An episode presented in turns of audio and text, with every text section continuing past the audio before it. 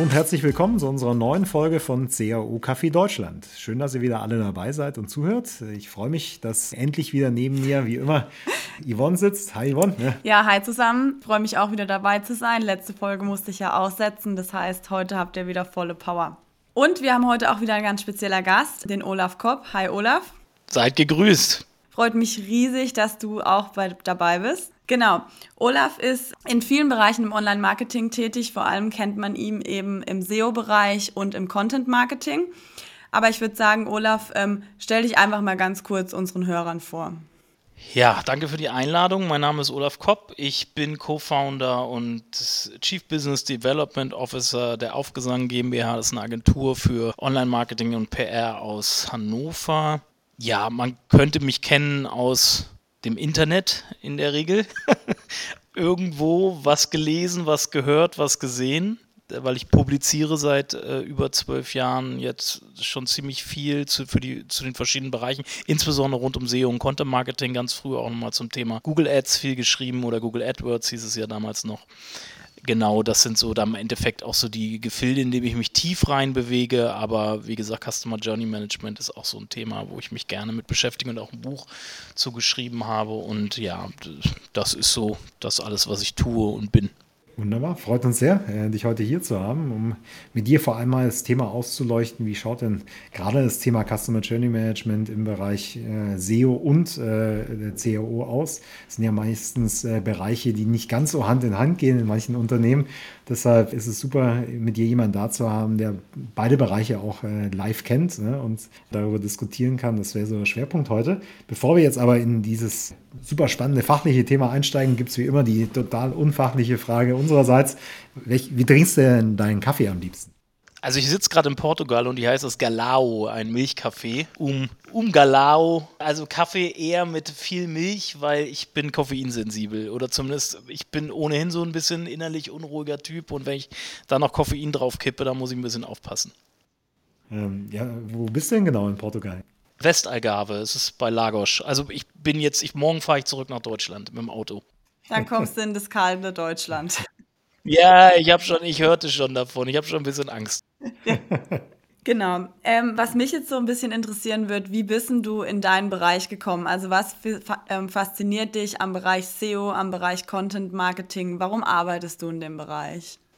Das ist eine gute Frage. Also ich bin in das ganze Thema Online-Marketing 2005 bis 2007 so reingeschlittert das war zum Teil wegen meiner Diplomarbeit, die ich damals geschrieben habe, die eher im Bereich Viral und Word-of-Mouse-Marketing aufgehoben war. Heute würde man sagen, vielleicht Influencer-Marketing oder Influencer-Relations würde es da eher passen wahrscheinlich. Hab dann das Website-Boosting-Buch von Mario Fischer, erste Auflage, gelesen und dann bin ich so auch irgendwie mit der Zeit in das Thema Suchmaschinen-Marketing, speziell Google Ads reingerutscht und dann hat Google irgendwann angefangen, so die Stellschrauben, in dem, die man zur Verfügung hatte, in dem, in dem, in dem Konto, in dem Google AdWords Konto oder heute Google Ads Konto, der hat die Stellschrauben Schrauben langsam aufgehört oder hat sie, hat sie losgelöst. Es wurde immer schwieriger, wirklich zu optimieren, was mir da so einen Spaß gemacht hat. Also wirklich ganz kleine Stellschrauben drehen und ganz viel optimieren, sehr kleinteilig. Das hat mir damals sehr viel Spaß gemacht und das hat mich fasziniert und das hat äh, Google immer weiter abge, abgedreht und dann hat mir das nicht mehr so einen Spaß gemacht und dann habe ich mich so rund roundabout 2011, 2012 mehr der, dem Thema SEO und Content Marketing, vor allen Dingen, weil ich schon immer sehr Content getrieben bin, weil ich selber ja auch schon lange publiziere, also Content publiziere. Da lag dann über Content in Suchmaschinen gefunden zu werden, organisch lag dann auf der Hand.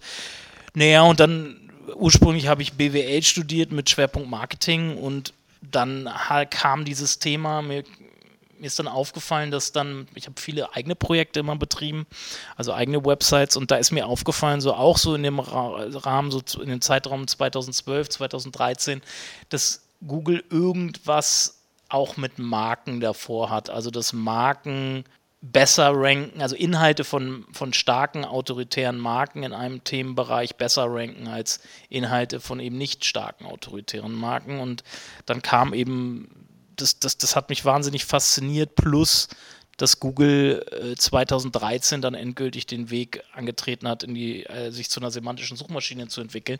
Und das waren eben im Endeffekt die beiden Treiber, die mich auch tief in SEO reingetrieben haben.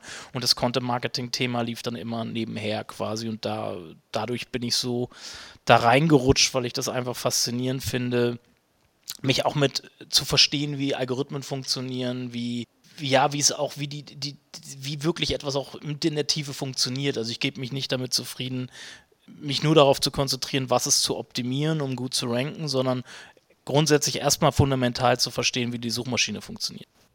Und wie würdest du sagen, funktioniert Google heutzutage? Also wenn man so die Entwicklung von SEO sieht, ich weiß noch früher in den Anfängen ja, hat man sehr viel im Linkkaufbereich äh, gemacht, da war ich auch eine Zeit lang aktiv. Äh, aber heutzutage, auf was kommt es da an? Ja? Der Linkkauf kommt leider wieder.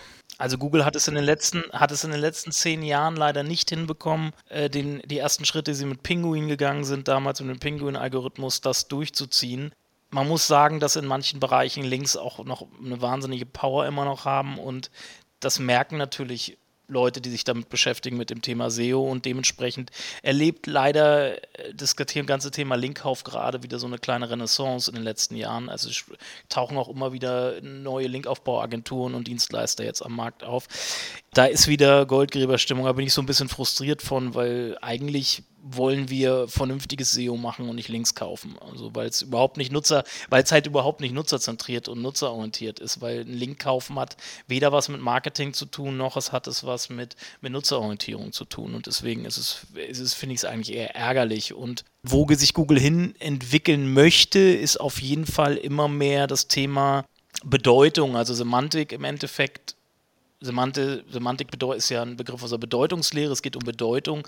Sie möchten halt immer besser, auch abhängig vom Kontext des Nutzers, verstehen, was eine Suchanfrage wirklich bedeutet, also die wirkliche Bedeutung dahinter. Also nicht nur, was für ein Keyword steht da in der Suchanfrage, sondern was hat der Mensch oder der Nutzer dahinter mit dieser Suchanfrage vor, was ist seine Suchabsicht zu verstehen, als auch Dokumente zu identifizieren, die dann von der relevant für diese Suchanfragen sind. Und da geht es halt sehr stark in dieses Thema Semantik, Entitäten gehören dann auch da gleichzeitig mit dazu, weil Entitäten sind so das kleinste Teilchen in diesem ganzen Semantik Getriebe irgendwie. Und da entwickelt es sich gerade hin so. Und durch das Thema, ich will jetzt nicht zu tief einsteigen, aber so ein paar Begriffe sind, glaube ich, wichtig zu nennen. Natural Language Processing ist so ein bisschen der Schlüssel, was das Ganze jetzt skalierbar möglich macht und dem Ganzen einen ordentlichen Schwung jetzt verleiht, dass, dass Google auch immer semantischer wird. Kannst du es für unsere Hörer kurz erklären, was sich dahinter verbirgt? Hinter Natural Language, Natural Language Processing jetzt? Ja. Also Natural Language Processing ist im Endeffekt für viele Einsatzbereiche im, im alltäglichen Leben eine wahnsinnige spannende Innovation.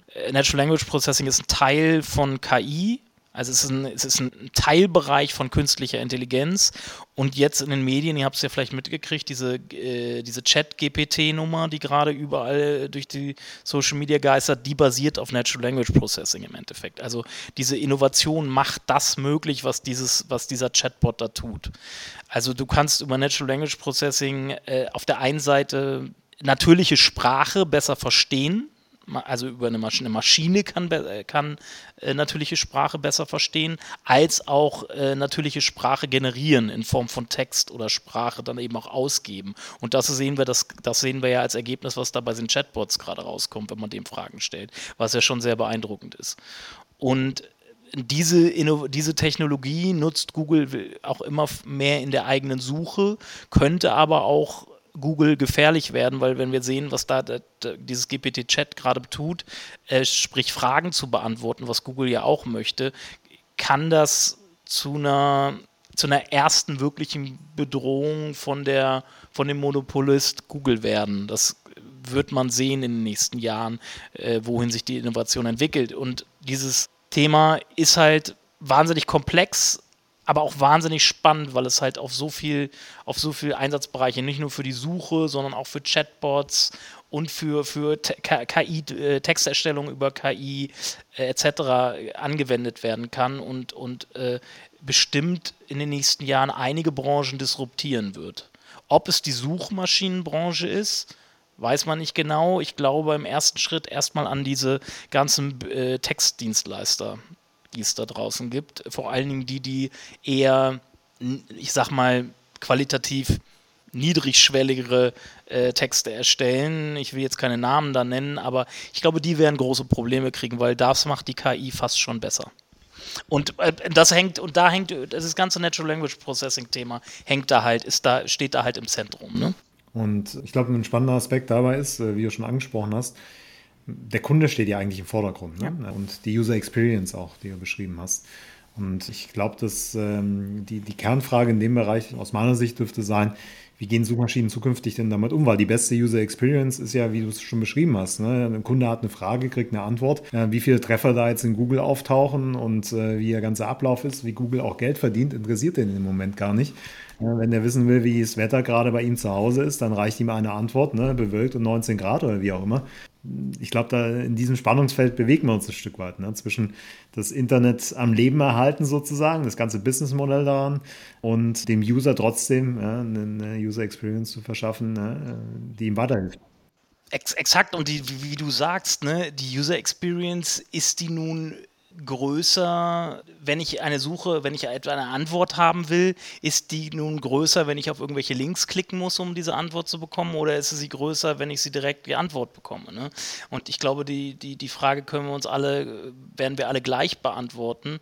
Ich glaube, das muss keine Gefahr für, für, für die Suche an sich sein, weil in einer Suchmaschine und Google wird da selber auch schon äh, weit sein, weil sie sind, das, was das Thema Natural Language Processing angeht, auch ganz weit vorne mit dabei. Aber es, es kann sein, dass sich SEO dadurch natürlich auch zum Beispiel komplett ändert, weil Google natürlich auch im Fokus hat, die UX, die Nutzererfahrung mit der eigenen Suchergebnisseite oder mit der eigenen Ausgabe, nennen wir es so, äh, möglichst hoch zu halten, weil nur dann, dann hat der Nutzer einen Mehrwert und benutzt diese Dienstleistung oder benutzt diese Software oder diese Plattform auch weiter. Ne? Und was das dann bedeutet, das wird spannend in den nächsten Jahren auf jeden Fall, ja. So, jetzt haben wir schon über die Trends ein bisschen gesprochen. Äh, wir haben schon über SEO gesprochen. Ich möchte jetzt mal auch für die Hörer, weil wir haben auch viele aus dem CRO-Bereich, einfach noch mal kurz ein Step zurückgehen. Warum ist SEO wichtig für Unternehmen? Also warum sollte sich eigentlich jedes Unternehmen auch um gutes ähm, SEO bemühen?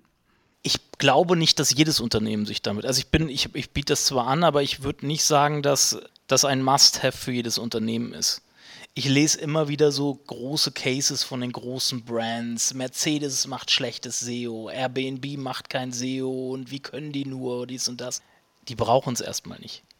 Weil diese Brands, wenn man da mal guckt, was die für ein Suchvolumen haben auf ihren Brandbegriffen, da sind irgendwelche generischen Begriffe ein Fliegenschiss gegen, so. Und, ähm, und äh, am Schluss haben die auch so eine große Markenbekanntheit, da kann man dann auch nicht mit dem Argument kommen, äh, ja, du musst, SEO stärkt ja auch deine Marke, weil du dann, dann noch mehr Leute auf dich aufmerksam machst. Diese Marken kennen halt schon viele. Ne? Wenn ich natürlich aber gegen diese Marken anstinken will und für generische Begriffe, also nicht Brandbegriffe gefunden werden will, dann macht es natürlich für jedes Unternehmen Sinn, SEO zu tun. Auch für die großen Brands macht es, by the way, SEO macht SEO auch Sinn, aber vielleicht erstmal auf die eigenen Brandbegriffe bezogen. Also wir haben teilweise ein paar große Kunden bei uns, die einfach bekannte Brands sind und die haben so ein großes Potenzial in deren Brandsuchvolumen, dass wir versuchen erstmal die, die Nutzer-Experience, also die Nutzererfahrung bei diesen Brandbegriffen hochzuhalten. Dass wir zum Beispiel, wenn diese Brands werden dann auch zum Beispiel in Verbindung mit Login oder, oder Service oder, oder Kundenkarte oder sowas gesucht. Und wenn du da keine vernünftige Landingpage bereitstellst, die, und das sind dann Such, da, da bewegen wir uns dann im mehrere tausend äh, Suchanfragen pro Monat Bereich, ne? wenn es um Kundenkartenanfragen geht zum Beispiel.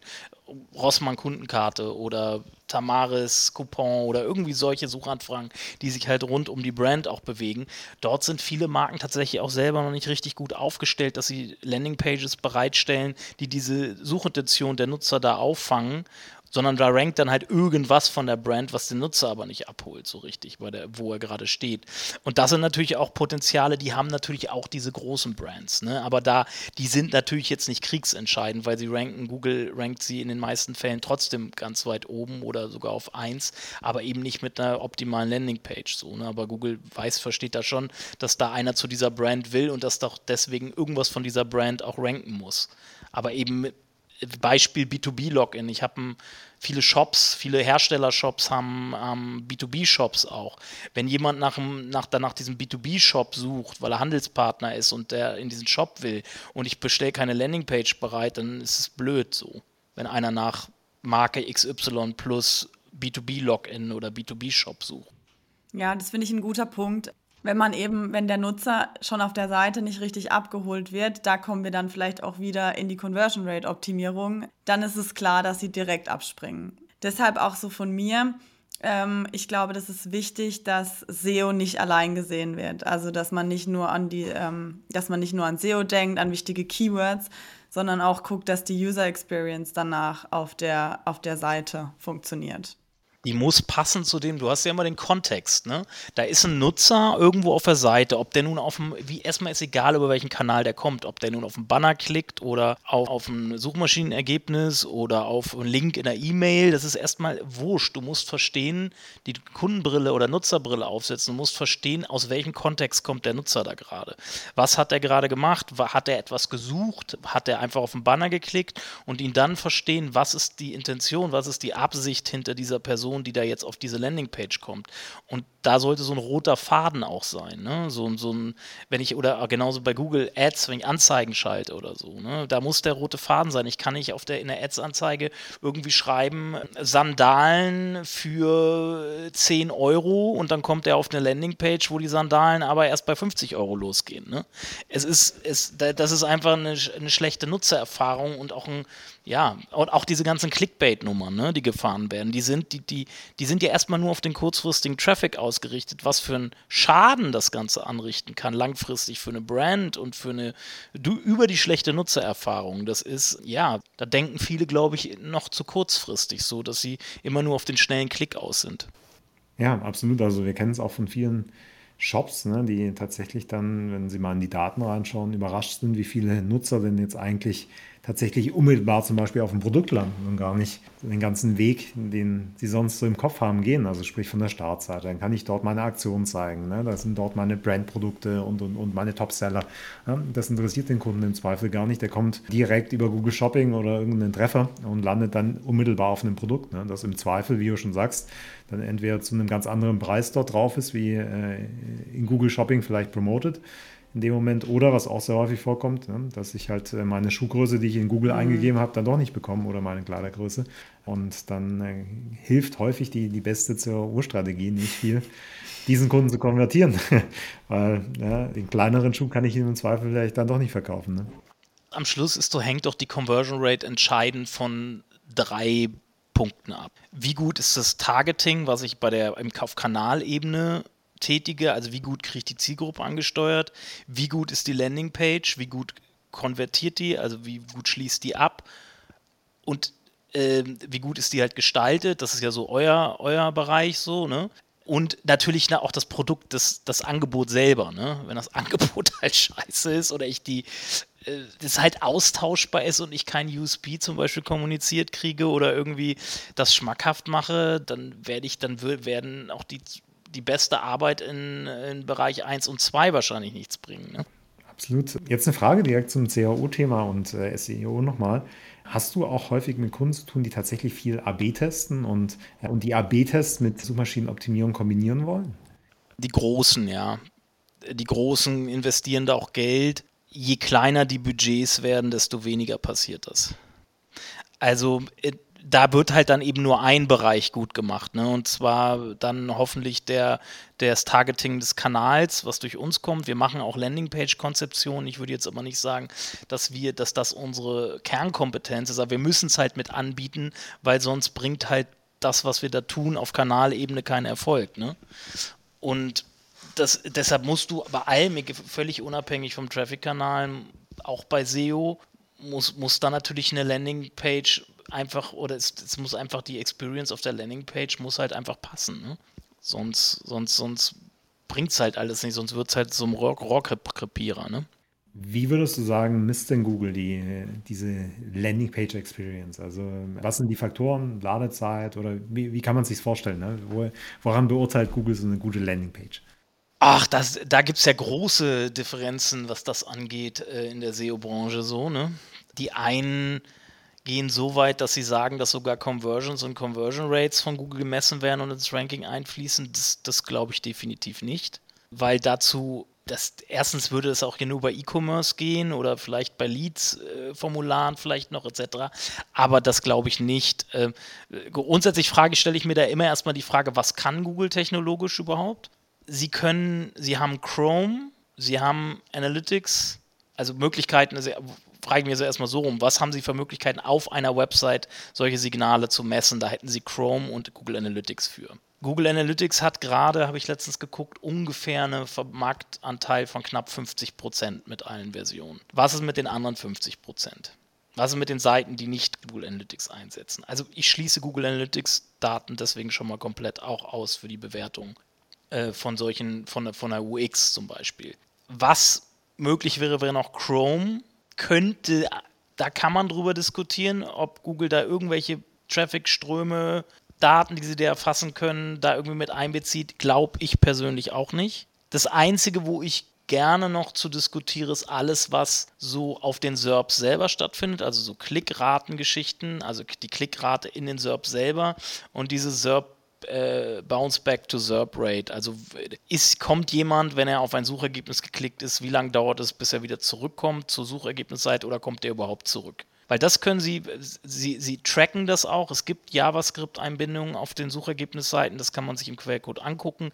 Da wird etwas getrackt. Google selber sagt, dass Klickrate kein Ranking, kein direkter Ranking-Faktor ist. Auch sowas wie SERP back, äh, Bounce Back to SERP Rate, da haben sie auch nicht zugesagt. Ich, da weiß ich nicht, ob sie ob sie dagegen was gesagt haben, das weiß ich. Bei Klickrate haben sie auf jeden Fall gesagt, wäre angeblich kein direkter Ranking-Faktor. Ich habe selber vor ein paar Jahren diverse groß angelegte Tests gemacht, was die Klickrate angeht. Am Anfang haben die sehr gut funktioniert. Also man hat eine deutlich Korrelation zwischen erhöhter Klickrate und Ranking-Verbesserung gesehen. Das hat dann aber auch nach einer Zeit gar nicht mehr funktioniert. Da ist gar nichts passiert. Also Google scheint da selber, glaube ich, noch nicht sicher zu sein, ob sie solche Daten da mit einbezieht in die, in die, oder wie stark und ob überhaupt Google solche Daten damit in die, in das Ranking mit einbeziehen will. Ähm, jetzt war es ja lange Zeit so, dass Google zumindest meines Wissens auf dem äh, sozialen Auge etwas blind war, ne? also was die sozialen Medien angeht. Hat sich da ein bisschen was verändert? Weil Content Marketing spielt ja mittlerweile eine Riesenrolle und sehr viel davon findet halt in sozialen Medien statt. Wie geht Google mit dem Thema soziale Medien um? da gehe ich wieder so vor, um mir die Frage zu beantworten, was ist möglich, was ist nicht möglich technisch. Ein Großteil de, des Sozial, der sozialen Netzwerke sind blind und nicht crawlbar durch Google. Sprich, ähm, Google, was Google crawlen kann, sind in der Regel die Profile, aber ohne die Postings. Also die Postings selber und die Shares an sich sind großteils für Google unsichtbar und nicht crawlbar. Sprich, da können wir schon mal ausschließen, dass das irgendwie ins Ranking mit einfließt. Weil Google hat ja keinen eigenen Account. Hallo Googlebot, kann ich dein Freund sein und kann dann auf meine Beiträge zugreifen. Das passiert ja nicht. Ich meine, mir schwebt jetzt eher so vor, quasi Autoritäten, also sprich Influencer zum Beispiel daran zu erkennen, um zu sehen, also wenn der und der äh, das empfiehlt oder einen Link dazu irgendwie postet, inwieweit äh, das dann eben auch dein Ranking verbessern oder verschlechtern kann. Ne?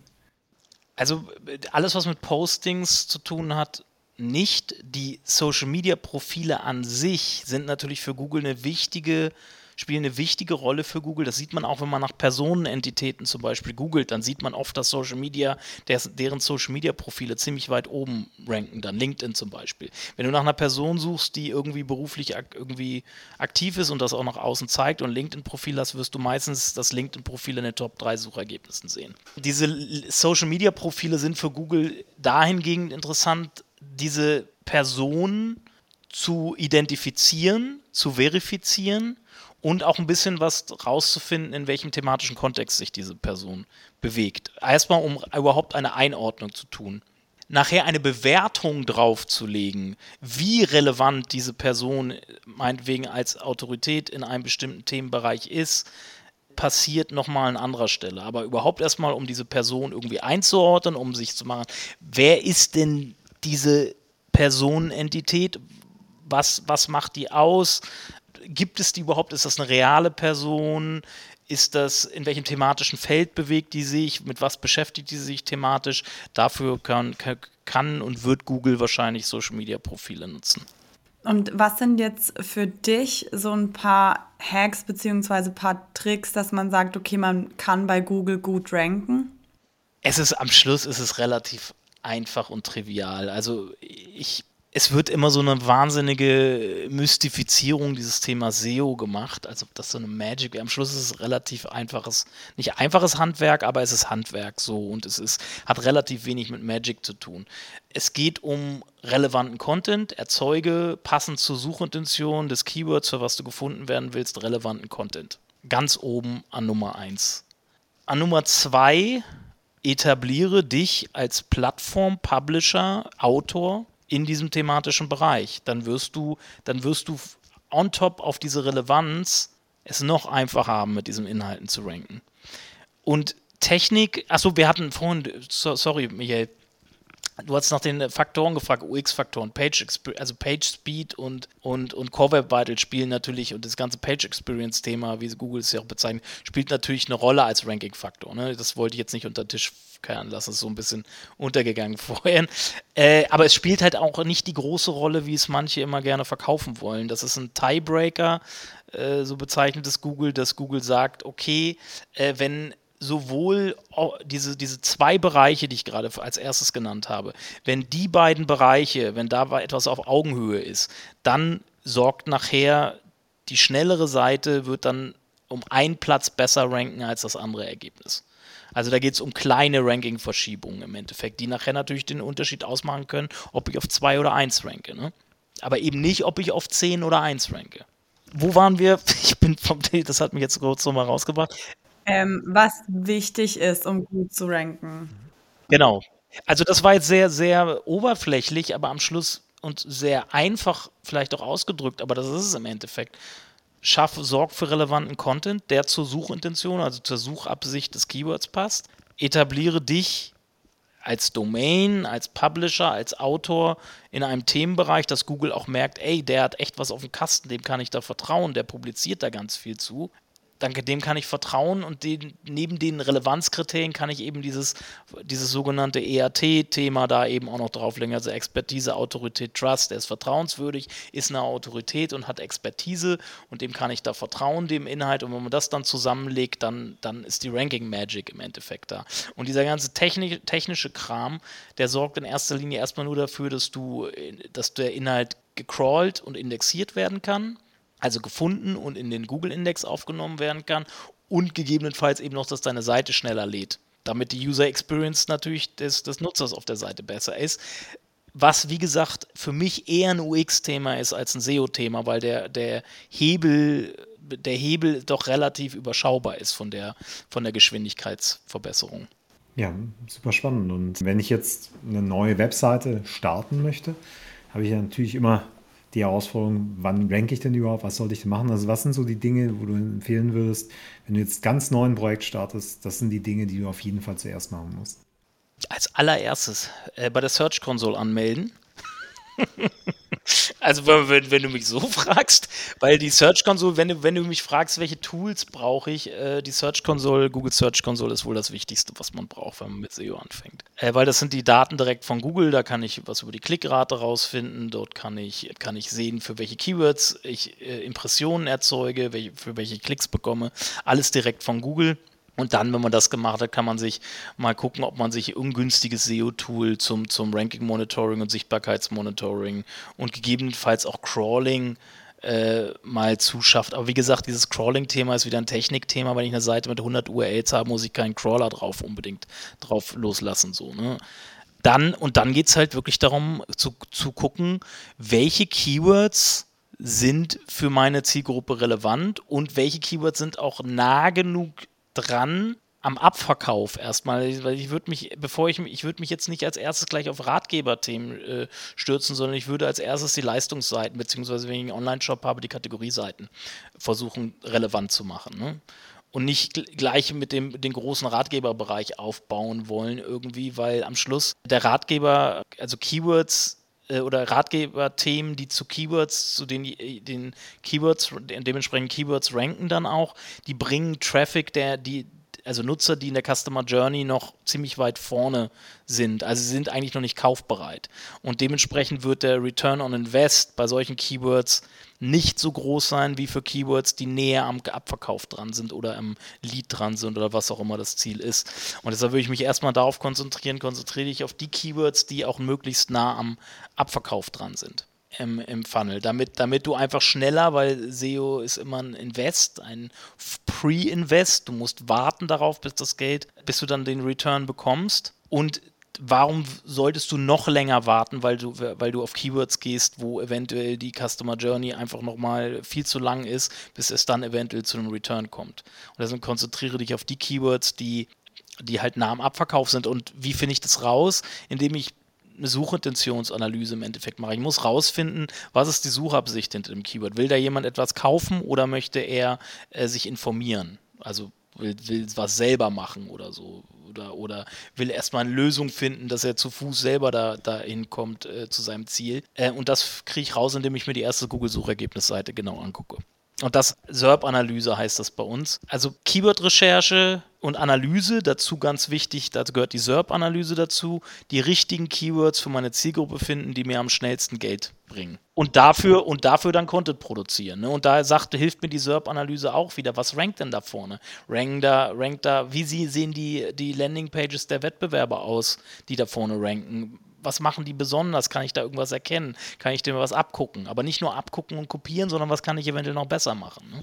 Ja, also ich finde es auch extrem wichtig, diese beiden Dinge zusammenzubringen, die du angesprochen hast. Ne? Das Thema, wie ist denn die Suchexperience? Also scha wie schaut es denn in Google aus? Und wie schaut es bei dir auf der Webseite aus? Weil am Ende des Tages ne, muss man davon ausgehen, dass der Kunde im Zweifel zumindest seine Platzierungskonkurrenten kennt. Ne? Also wenn vorher halt der Kunde auf drei anderen Webseiten war, wo vielleicht günstigere Preise waren oder sonst etwas, dann ist es natürlich sehr schwierig, den Kunden dann zu konvertieren mit einem viel, viel teureren Preis im Vergleich dazu. Ne? Und solche Themen, finde ich, kommen immer etwas zu kurz, ne? sich auch mal bewusst zu machen, dass man keine Insel ist sozusagen, sondern dass eben Kunden durchaus im Netz eine gewisse Transparenz haben und die eigentlich von Google gesteuert wird. Mhm. Also das, was ich dort sehe, ist dann im Zweifel mein Wettbewerb. Ne? Und Nutzerzentrierung, das wird immer so als Buzzword hin und her, wird immer gerne benutzt als Buzzword. Aber was ist denn Nutzerzentrierung? Nutzerzentrierung beginnt damit, die Kundenbrille aufzusetzen oder die Nutzerbrille aufzusetzen. Und dieser Nutzer bewegt sich nun mal nicht nur auf unserer Seite, sondern er bewegt sich wahrscheinlich auch auf vier, fünf anderen Seiten. Und dann auch mal den aus dem Nutzer raus zu vergleichen, wie, wie nehme ich denn versuchen, so ein bisschen Outside-In-Brille und nicht immer dieses Inside-Out, was du gerade gesagt hast. Du, man ist keine Insel. Wir sind eine Insel von vielen so. Und, und dann sich die, kritisch die Frage stellen, wo würde ich kaufen oder wo würde ich anfragen? Im Vergleich, würde ich bei meinem Wettbewerb lieber anfragen, wenn ich ein neutraler Nutzer wäre oder bei uns? Und da hört es ja bei vielen schon auf. Ne? Die, die, da denkst du, da siehst du ja teilweise die Website vom Design, sieht ja aus wie 1995 und die, Wett und die Wettbewerber haben alle top moderne Seiten. Also da brauche ich auch nicht an mir anfangen, mir über SEO Gedanken zu machen oder über Google Ads. Äh, da brauche ich eine neue Website. Ja, also finde ich einen ganz entscheidenden Punkt, weil am Ende des Tages, ne, du hast ja schon angesprochen, habe ich eben immer begrenzte Ressourcen. Ne? Zeit, Geld, wie auch immer. Ne? Und dann, äh, wenn ich eine Landingpage habe, die schon gut konvertiert, ne, ist halt immer die Frage, will ich dann jetzt viel Energie reinstecken, um diese Conversion Rate der Webseite noch zu erhöhen? Oder aber schaue ich mir vielleicht tatsächlich zuerst an, wie, viel, wie viel Volumen könnte ich denn über Google noch bekommen? Ne? Wenn ich momentan an Position 10 bin ne, und eine sehr gute Conversion Rate dort schon habe, äh, kann es vielleicht unter Umständen sinnvoller sein, dann eher in SEO zu investieren, als jetzt meine Conversion Rate dort nochmal zu steigern oder umgekehrt.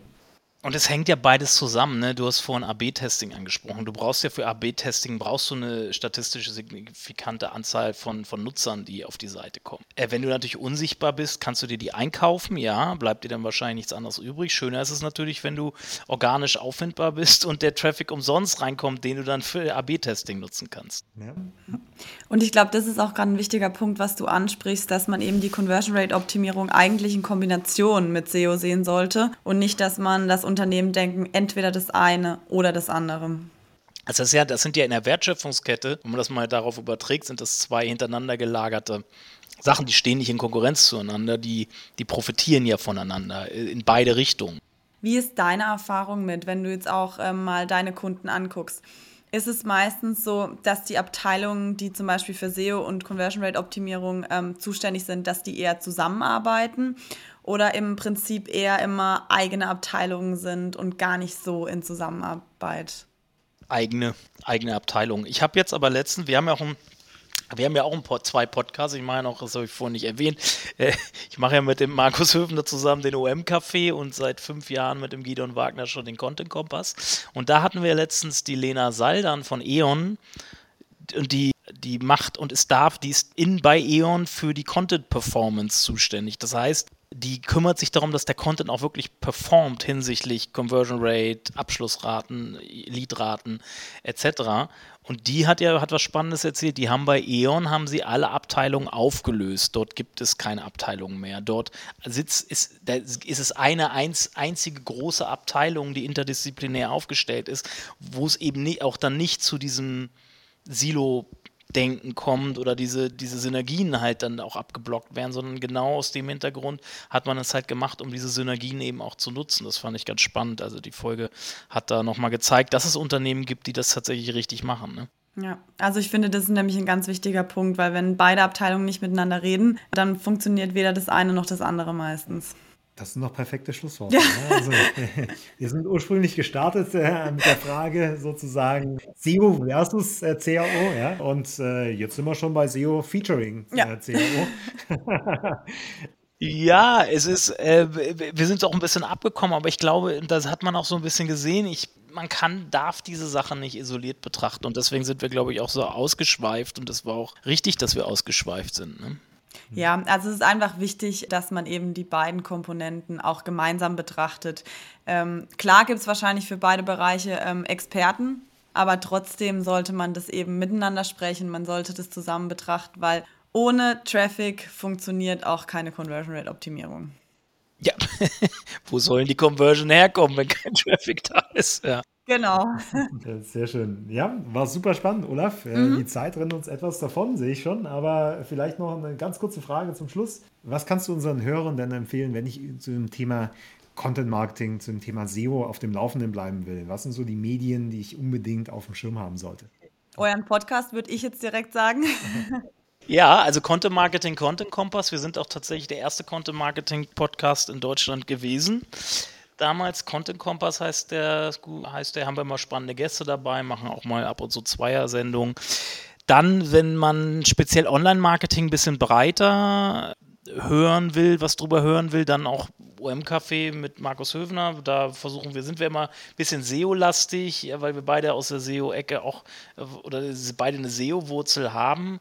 Aber da gehen wir auch ein bisschen in die Breite vom Online-Marketing.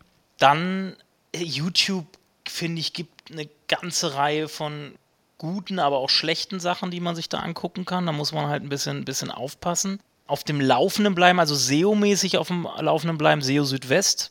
Also wenn es um News geht, Suchmaschinen-News, also was hat sich wie getan, was hat Google mal wieder gesagt, was haben sie nicht gesagt, etc. Dann auf jeden Fall SEO Südwest, das, da macht der Christian Kunz einen richtig guten Job. Gut, da gibt es halt dann auch die amerikanischen Pendants wie Search Engine Land und, und Search Engine Journal. Content Marketing speziell gibt es tatsächlich wenig, muss ich ganz ehrlich sagen. Da muss man mal bei LinkedIn, glaube ich, gucken. Da kann man, da sind ein paar pfiffige Kerlchen dabei, die, denen man da auf jeden Fall folgen kann. Ja, und eben, ja, das ist immer schwierig, wo fängt man an, wo hört man auf, ne? Also ich glaube, man braucht Geduld so. Ich kenne das ja von mir selber. Man denkt, immer wieder, man ist fertig und muss nichts mehr dazulernen. Und dann kommt irgendwer, dann, wenn man ein bisschen wachsam ist und aufmerksam ist, kommt irgendwer um die Ecke, wo man dann sieht, wow, der ist echt gut, äh, da kann ich echt noch was lernen oder, oder von ihr. Und äh, dann man muss offen bleiben. Also man, man kann nicht erwarten, dass man nach, wenn man zwei, drei Jahre irgendwie Online-Marketing, Content-Marketing, SEO, UX oder sonst was gemacht hat, dass man wirklich fertig ist und gut ist. Aber da braucht man wirklich ein bisschen Geduld und auch ein bisschen Demut, äh, weil da gibt es, äh, glaube ich, überall noch viel zu entdecken, was man noch nicht weiß. Ja, und ich glaube auch, weil es sich einfach so schnell immer verändert, da kommt immer irgendwas Neues, muss man auch einfach up-to-date bleiben und offen für Veränderungen sein. Absolut, da hast du mhm. den richtigen Punkt angesprochen, Olaf. Vielen Dank. Ja, ich äh, muss zugeben, äh, ich bewerte immer äh, Folgen danach, äh, ob ich jetzt viel gelernt habe oder nicht. Heute muss ich sagen, habe ich wirklich auch mal wieder sehr viel gelernt. Von dem her würde ich sagen, war eine schöne Folge. Vielen Dank. Mhm. War super spannend. Und äh, ja, ja. Äh, wenn es euch auch gefallen hat, dann hinterlasst uns doch gerne eine Bewertung oder abonniert unseren Podcast. Ne? Wir haben hoffentlich noch mehr so spannende Speaker weiterhin wie, mhm. wie Olaf. Vielen Dank, Olaf. Viel Erfolg auch weiterhin mit deinen Podcasts. Die hören wir uns natürlich auch gern an. Genau. Und ja. dann hoffen wir, dass wir dich bald mal wieder hier bei uns mhm. äh, zu Gast haben dürfen. Ja? Gerne. Ja, vielen Dank. Und äh, was ich noch hinzuzufügen habe, schöne Weihnachten, weil das wird nämlich die Folge vor Weihnachten werden. Deshalb auch an alle Hörer ähm, frohe Weihnachten und genießt die Feiertage. So, und jetzt trinken wir einen Glühwein. Ne? Genau, jetzt gehen wir Glühwein trinken. Perfekt, danke Bis Olaf. Dann. Ne? Mach's Tschüss. gut. Ciao. Tschüss.